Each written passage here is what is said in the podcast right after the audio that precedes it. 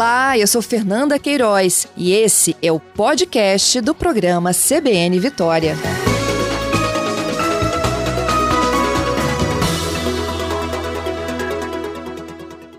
Tiago, bom dia. Bom dia, Fernanda, e a todos os ouvintes da CBN. Bom, Tiago, na última semana, e exatamente há uma semana, né? Foi na última segunda-feira, nós conversamos ao vivo, e eu me lembro que na última semana havia uma grande preocupação do governo com o agravamento da crise envolvendo o coronavírus, a gente chegou a falar inclusive de lockdown. É, hoje a gente tem uma outra situação, né? Que é a retomada gradual do comércio se pode levar a aglomerações de pessoas sem uso adequado de equipamentos de proteção. Eu queria que a gente falasse um pouco desse intervalo de sete dias, o que mudou para que o governo é, permitisse, então, esse retorno gradual das atividades econômicas. Na verdade, Fernanda, só para efeito de esclarecimento para você e para todos os ouvintes, é, o lockdown continua sendo uma situação que ela é prevista no modelo. Como eu expliquei naquela oportunidade, trata-se de um modelo dinâmico que, à medida que ele correlaciona três elementos: o nível de isolamento social, correlaciona a quantidade de casos em cada município e correlaciona o número de leitos, a ocupação, o número de leitos e a ocupação de leitos de UTI em todo o estado. Então, o cruzamento dessas informações nos dá a situação de cada município e as situações vão de risco baixo ao risco extremo, que seria a situação do lockdown. Expliquei também que não temos nenhum município nessa, nessa situação de risco extremo. Né? Nós temos o município da Grande Vitória, é, juntamente com o município de Santa Teresa e Fundão, que são municípios que hoje se encontram na situação de risco alto. E esse risco alto nos impõe um conjunto de medidas que são medidas relacionadas com a ampliação ao máximo que nós pudermos do isolamento social. O que mudou da semana passada para cá, e é um fato bastante relevante, é que nós tivemos é, nessa última semana um aumento bastante considerável do número de leitos de UTI né, e, consequentemente, uma redução é, do número de, da ocupação desses leitos, que ela estava ficando em torno de 70%, 72% e caiu para em torno de 59%, 60% de ocupação dos leitos de UTI destinados exclusivamente para Covid. Então, com base nessa ocupação de leitos e com base também na necessidade de retomarmos gradualmente as atividades comerciais, nós, inclusive na semana passada também já tinha dito isso, o comércio está, até o presente momento, pagando a conta praticamente sozinho do isolamento social. O isolamento social não pode se restringir apenas ao fechamento do comércio. O isolamento social, e é o que nós temos pregado nas últimas semanas, é uma atitude de individual de cada pessoa. Nós precisamos, por bem coletivo, que todo indivíduo entenda que ele só deve sair de casa nesse momento se ele tiver que trabalhar, e ainda assim, se ele tiver que sair, que ele use todas as proteções, a máscara, o álcool em gel, tá? que ele respeite as normas estabelecidas nos decretos do governo do Estado e caso ele não precise sair, que ele fique em casa, que ele fique em casa para que nós possamos colocar em prática o que nós estamos chamando do plano de convivência com a pandemia. Esse plano prevê que a, o isolamento social é responsabilidade de todos nós, de cada indivíduo e não só do setor comercial, que nós precisamos aprender a conviver com a pandemia, uma vez que não temos vacina nem previsão de tê-la no curto prazo e não podemos ficar com as atividades comerciais fechadas indefinidamente e que nós precisamos dividir o custo desse isolamento por toda a sociedade, não ficando esse isolamento apenas na conta do comércio. Então, por exemplo, Fernanda, para que nós aumentemos o isolamento social, nós estamos determinando a partir do próximo final de semana o fechamento dos restaurantes porque os restaurantes podem funcionar por delivery e eles podem funcionar durante toda a semana. Então é importante que eles deem a sua cota de contribuição, já que eles funcionam todos os dias da semana. Aos finais de semana eles deem a cota de contribuição, uma vez que tem outros comércios que estão fechados. E o restaurante no final de semana, ele normalmente ele é usado como uma atividade de lazer, onde as famílias vão para o restaurante, as famílias vão lá para uma refeição mais longa, para confraternizar, e nós não estamos no momento disso. Por isso, essa determinação de fechamento dos restaurantes aos finais de semana, como uma das medidas de compensação para a abertura do comércio. E uma outra medida, por exemplo, só para dar mais um exemplo, é é, é solicitar que não só o comércio, mas todas as atividades é, industriais, de serviços, etc., toda a parte administrativa que pode ser realizada em home office, que ela seja realizada em home office. Então, nós estamos em contato com a FINDES, pedindo que a FINDES adote essas providências. A grande maioria das indústrias já está adotando esse tipo de providência, que é mandar os funcionários dos seus setores administrativos para trabalho em home office. Aqueles que estão, alguns estão adaptando a tecnologia para que no curto prazo isso possa ser possível, e essa é uma forma de que nós é, mantenhamos o conceito de isolamento social, mas com um olhar de que o isolamento é responsabilidade de todos e dividindo essa responsabilidade entre todos, não colocando essa conta exclusivamente no segmento comercial. Compreendo. Vamos explicar então como é que funciona a partir de aí, daqui a pouquinho, 10 horas? Quem abre a partir de hoje? Segunda-feira, dia 11, é número ímpar. Isso, exatamente. Então, os dias ímpares do calendário, então hoje é dia 11, então, portanto, é dia ímpar, poderão abrir os produtos de consumo não pessoal. Então, eletrodomésticos, eletrônicos, materiais de construção, é, lojas do setor automotivo, é, artigos de festas, decoração, etc. Tudo isso, móveis, tudo isso pode funcionar nos dias ímpares. Então, hoje é dia 11, então essas lojas podem abrir hoje. Amanhã, que, que é um dia par, dia 12, podem funcionar os produtos de consumo pessoal, né? Vestuário, calçados, cosméticos, perfumarias, acessórios, óticas, artigos esportivos e similares. Então, nós estamos dividindo o comércio em dois tipos. Aqueles de consumo não pessoal funcionam nos dias ímpares, aqueles de consumo pessoal funcionam nos dias pares, sempre de 10 às 16 mantendo os regramentos de saúde e segurança, os protocolos já estabelecidos, uma pessoa para cada 10 metros quadrados de loja, é, álcool em gel disponível para todos os funcionários e todos os clientes e também o uso obrigatório de máscaras. Esse vale não só para o comércio, vale também para todo o Estado. Foi um decreto é, que o governador Renato Casagrande editou na última sexta-feira de que o uso de máscaras na circulação em vias, no transporte coletivo, no comércio, etc., ele passa a ser obrigatório. Então a gente abre o comércio de 10 a 16, dividido em consumo pessoal, dias pares, consumo não pessoal, dias ímpares. É, isso está tudo disponível nas redes sociais do governo do estado, está disponível também no site coronavírus.es www.gov.br para que todos possam se orientar e a própria FEComércio também está fazendo esse trabalho de orientação com todos os seus associados, todos os comerciantes, para que nós possamos ter um entendimento claro e possamos estar funcionando de acordo com esse regramento. Secretário, aqueles é, estabelecimentos de atividade de primeira necessidade, esses as regras continuam as mesmas, não é isso? Não tem que funcionar de 10 a 16, por exemplo, farmácia, supermercado, posto de combustível? Exatamente, Fernando. Os, o, aquilo que nós consideramos de, é, que é de funcionamento essencial, então eu estou me referindo aí a, a, a, a, supermercados, mercearias, tudo que for relacionado com a venda de mantimentos, de alimentos, postos de combustíveis, farmácias, é, eles, é, eles continuam funcionando em horário normal todos os dias da semana, sem essa restrição de horário, sem esse revezamento também podem funcionar aos sábados e domingos. O que não vale para sábado e domingo e o que tem horário especial de funcionamento com rodízio são para as atividades comerciais não essenciais. O restante, os essenciais continuam normalmente. E aqueles é, comércios que nós havíamos autorizado funcionar é, nesse horário de 10 às 16 todos os dias, que era material de construção e lojas do setor automotivo, venda de automóveis, autopeças, esses setores também entram no revezamento a partir de hoje. Então, eles também não podem mais funcionar todos os dias, também funcionarão em dias alternados dentro desse revezamento estabelecido. Uhum. É, aqueles serviços, como por exemplo, né, salão de beleza, que foi o debate anterior a esse, esses entram também na, no funcionamento de dias pares e ímpares? Não, Fernanda. É, salões, eles funcionam eles são serviço. O revezamento é para a atividade de comércio. Serviço, okay. em nenhum momento ele foi, com raras exceções, ele foi impedido. Então, o serviço, eles estão autorizados.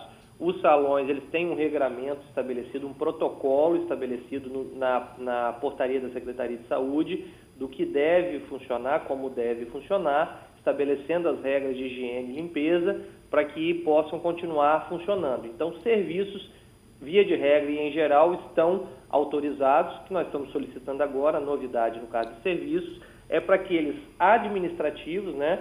É, um escritório de advocacia, por exemplo, é, a área administrativa de uma indústria, a área administrativa de um comércio, para que esses serviços sejam realizados em home office. Essa é a orientação. Bom, secretário, eu recebo aqui várias participações de ouvintes, mas eu acho que antes a gente precisa de explicar como é que vai ser esse controle. Pelo decreto, a Grande Vitória passa a ser uma única região, é isso? A Grande Vitória nós tratamos como uma única região.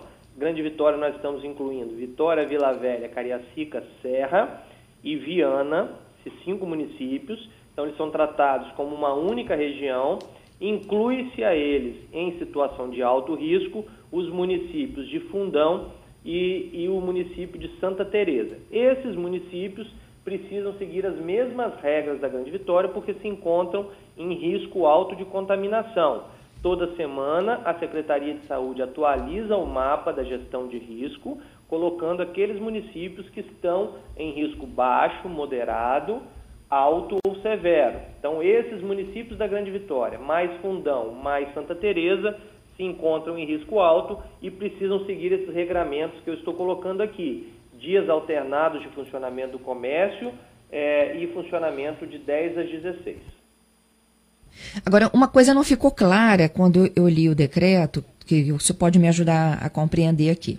É, por exemplo, né, em Vila Velha, vamos dar um exemplo, dá uma, há uma explosão de casos. O governo pode retroagir na medida e aí excluindo Vila Velha da permissão ou aí toda a Grande Vitória volta a fechar? Ô, Fernanda, como eu, como eu é, expliquei, trata-se de um modelo dinâmico que toda semana ele é atualizado. Hoje nós estamos tratando a Grande Vitória como se ela fosse uma, um único município. Uma, um, por que isso? Porque há interligação entre esses municípios, eles são todos é, conurbados, eles estão todos ligados, é como se eles fossem uma única mancha urbana e, além disso, eles têm um sistema de transporte único, um sistema de transporte que circula por todos os municípios, as pessoas circulam entre eles. Uma pessoa mora em Vila Velha e trabalha em Vitória, ou mora em Vitória e trabalha em Vila Velha, e aí por aí vai para os outros municípios da Grande Vitória. Por isso o tratamento da Grande Vitória como um único município. Então, hoje o que está estabelecido nesse modelo é que se qualquer um desses municípios entrar em uma situação severa, todos os outros entrarão em situação severa também, exigindo medidas mais drásticas. Meu entrevistado é o secretário de Estado do Governo, Tiago Hoffmann. A gente explica o que muda a partir de hoje em relação ao funcionamento do comércio e o que proporcionou a esta possibilidade de retomada de parte né, da estrutura econômica de funcionamento do comércio no Espírito Santo, Grande Vitória, tá? Grande Vitória, Santa Teresa e Fundão. Esses são os municípios que estavam ainda em restrição por conta da nossa condição aí de risco alto de contaminação pelo novo coronavírus. O secretário já explicou que do lockdown ele não está descartado. Tá? É uma condição para o risco extremo que a gente já já vai explicar para você, ouvinte, o que é, como é que o governo faz essa conta de risco extremo. O que mudou da semana passada para cá, para que houvesse a permissão da retomada gradual do comércio? Uh, vamos lá. O secretário já explicou que houve um aumento da capacidade de internação para leitos de UTI. É, com os novos leitos, a capacidade hoje do Estado, que estava em torno de 70% a 72%, retroagiu um pouco, voltou para 59 a 60. É, o comércio a partir de hoje, de 10 às 16, comércio de rua, ele funciona da seguinte forma: nos dias que são pares, vendem lojas de consumo pessoal. E nos dias ímpares, aquelas que não são de consumo pessoal, se a gente puder dar um exemplo aqui para materializar o entendimento de vocês, eletrodomésticos, tá?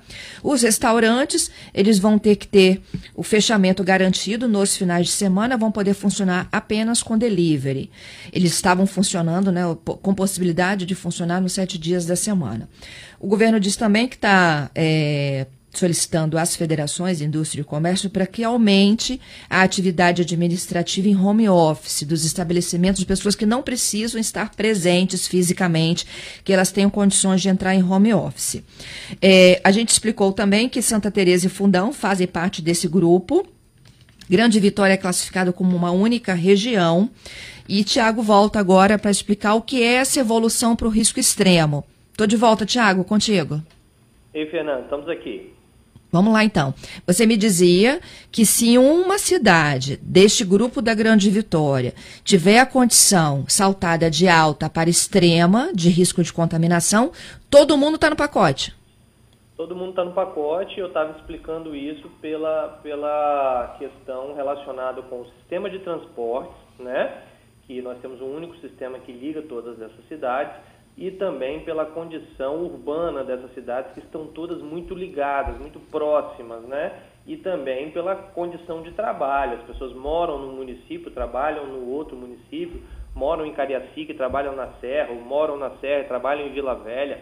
Então isso faz com que essa região seja tratada como um cluster, como um único, quase dizendo, quase como se fosse uma única cidade, né? Que elas estão totalmente ligadas de forma urbana e pelo sistema de trabalho e pelo sistema de transportes. Então, se uma desses municípios entrar numa situação de risco extremo, os outros também entram. É o caso, por exemplo, de Viana. Se nós analisarmos só os dados de Viana, Viana não está no risco alto, Viana está no risco moderado. Mas como ela também está dentro desse mesmo cluster, Viana também é classificada como uma cidade de risco alto hoje, pela sua proximidade com Cariacica, pela sua proximidade com, as, com, os outros municípios da região da Grande Vitória, e isso é que estão todos no risco alto. E a condição extrema? A condição é quando se atinge qual a capacidade aí de internação, quando se atinge qual capacidade de internação que vocês avaliam como extrema? A condição extrema, ela, ela para ela acontecer, ela tem que acontecer duas coisas numa, numa cidade ou região, no caso da Grande Vitória. A primeira é que o índice de contaminação, tá, que é medido e nós temos uma média estadual, tem que estar 150% acima da média do estado, tá? E além disso, nós temos que ter mais de 90% de ocupação dos leitos de UTI. Então, quando essas duas condições acontecem de forma somada, o modelo indica o risco extremo e aí é necessário tomar medidas mais drásticas em relação à circulação de pessoas. Entendido. Secretária, vamos para a pergunta dos nossos ouvintes? Vamos lá. Vamos lá. O Jorge, ele me pergunta sobre lojas distribuidoras de tecido e de produtos de armarinho. Qual é a condição que elas se encontram? Ô, Fernanda, eu particularmente entendo que se encaixa como setor de vestuário e que, portanto, são as lojas de consumo pessoal, ok? Mas é uhum. é importante dizer ao Jorge que aquelas lojas em que houver algum tipo de dúvida, porque às vezes ela vende uma coisa pessoal e uma coisa não pessoal, ela deve seguir, em primeiro lugar, a orientação da FEComércio, da CDL, de que dia ela deve abrir. E, em segundo lugar, ela deve respeitar a predominância do que ela vende. Se o que ela vende, na, na grande maioria, na maior parte, é de uso pessoal, então ela deve ficar com as lojas de uso pessoal. Se o que ela vende, não, é, na sua maioria, não for de uso pessoal, ela deve ficar nos dias das lojas de uso não pessoal. Uhum. Então a gente já aproveita então para explicar o funcionamento. O que muda para shoppings, a gente sabe que os shops continuam permanecem fechados, né? Mas a dúvida é para quem tem um centro comercial, uma loja no centro comercial, numa galeria, qual é o critério? Galerias e centros comerciais de pequeno porte estão autorizados.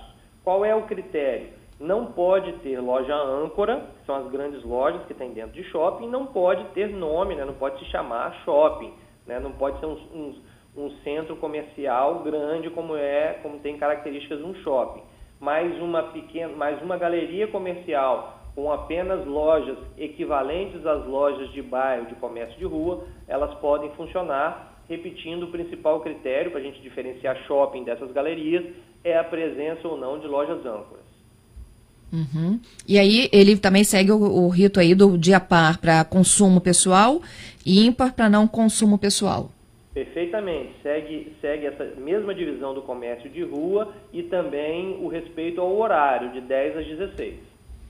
Tá, então aí ele, ele, ele vai poder ter lojas abertas no dia par ou no dia ímpar, respondendo aí a classificação dele enquanto é, registro comercial. Perfeitamente, isso mesmo, Fernanda. Tá. É, a pergunta também de vários ouvintes aqui, eu vou tentar resumir aqui no Jafinho, né? Ele diz o seguinte: ele usa, ele utiliza uma linha é, de transporte público São Torquato Laranjeiras. É, ele fala assim: se não vai provocar um aumento uma carga maior no sistema de transporte com a retomada do comércio, não é só para quem frequenta, para quem trabalha também. É, e sendo que eles já enfrentam lotação em algumas linhas. Bom, respondendo aí ao, ao ouvinte Jacinho, né, o nome?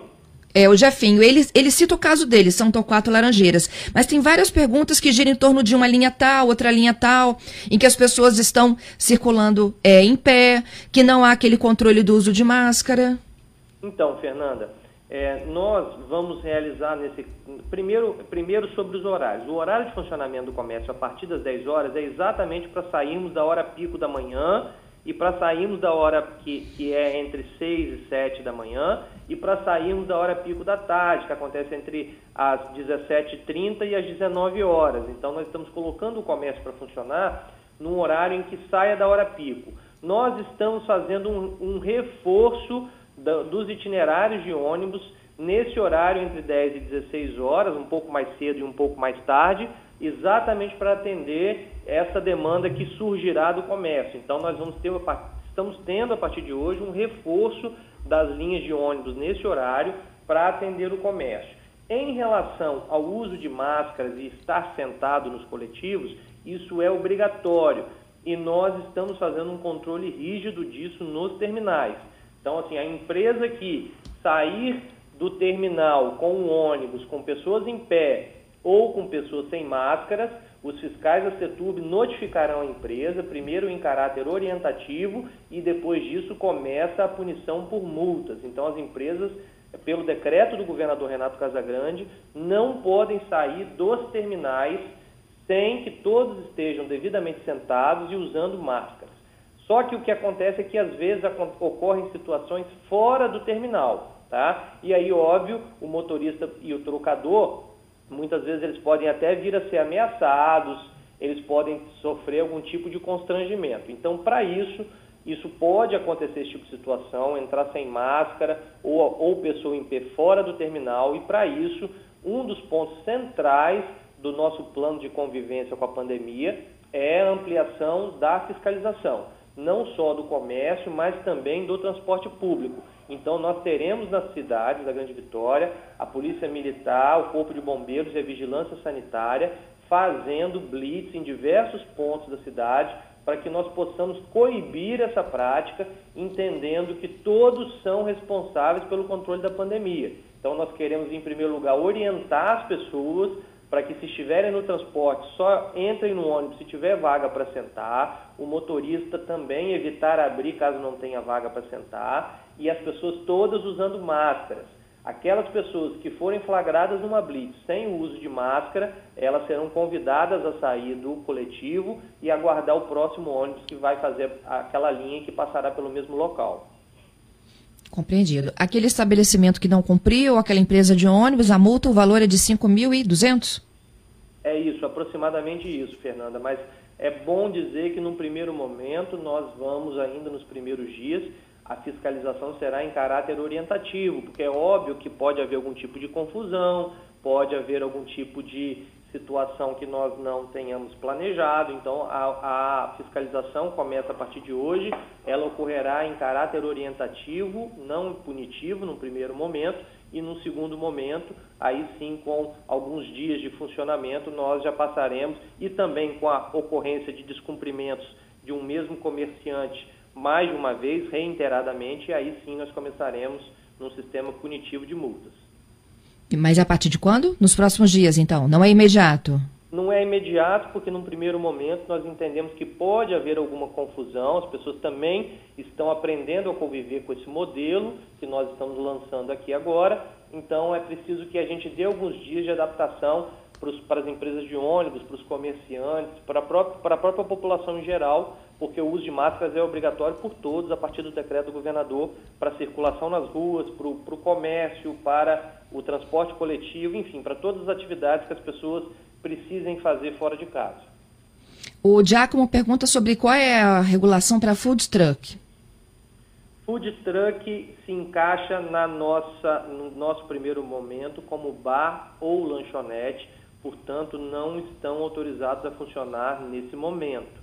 Tá? Nós estamos encontrando, estamos debatendo com os diversos segmentos para encontrar alternativas e nós temos que ir é, é, ampliando o funcionamento do comércio de forma gradativa, para que nós não tenhamos uma explosão de casos e, consequentemente, uma explosão é, também do nosso sistema de saúde, que hoje está muito bem preparado, com muitos leitos de UTI, já passamos de 390 leitos de UTI só na rede pública para atendimento de Covid, mas nós precisamos mantê-lo o, o, máximo possível desocupado.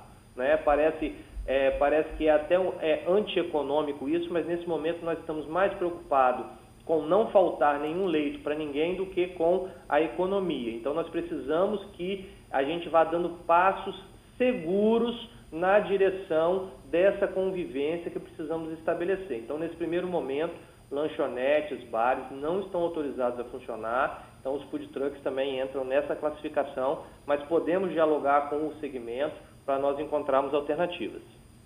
Mas eles podem fazer entrega de delivery? Entrega de delivery, sim, estão autorizados, podem fazer, podem fazer é, qualquer restaurante, bar ou lanchonete que esteja, ele pode funcionar, é, os restaurantes abertos de 10 às 16, restaurantes, bares e lanchonetes podem funcionar o tempo inteiro por delivery. Por entrega não tem limitação de horário. Então o food truck, a lanchonete, o bar, o restaurante pode funcionar em todo o horário comercial, mas com portas abertas só vale para restaurante e só vale de 10 às 16. Entendido. Bom, secretário, para finalizar, é, é, o senhor tem alguma outra observação do decreto que a gente não tenha mencionado? Não, Fernando, eu acho que a gente conseguiu aí é, abarcar as principais medidas.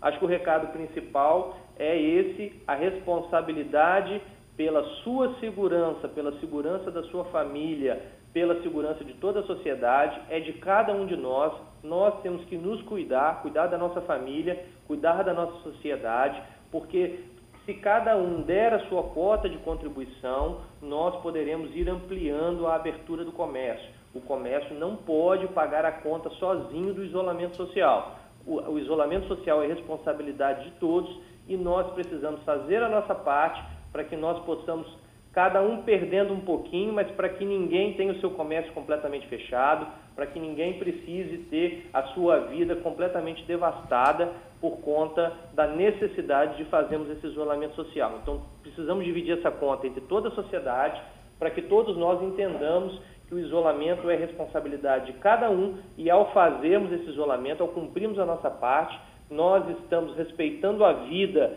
daqueles que precisam trabalhar, nós estamos respeitando a vida dos profissionais militares, dos profissionais da Polícia Civil que têm que estar na rua, estamos respeitando a vida dos profissionais da área médica, os médicos, enfermeiros, técnicos de enfermagem, que não podem parar nesse momento. Então, se cada um fizer isso, nós estaremos respeitando a nossa própria vida, a vida dos nossos familiares e daqueles profissionais que nesse momento têm se dedicado a nos ajudar a combater essa pandemia. Te agradeço pela entrevista, secretário. Bom trabalho para o senhor, hein? Obrigado, Fernando. Sempre à disposição dos ouvintes da CBN. Bom dia. Bom dia.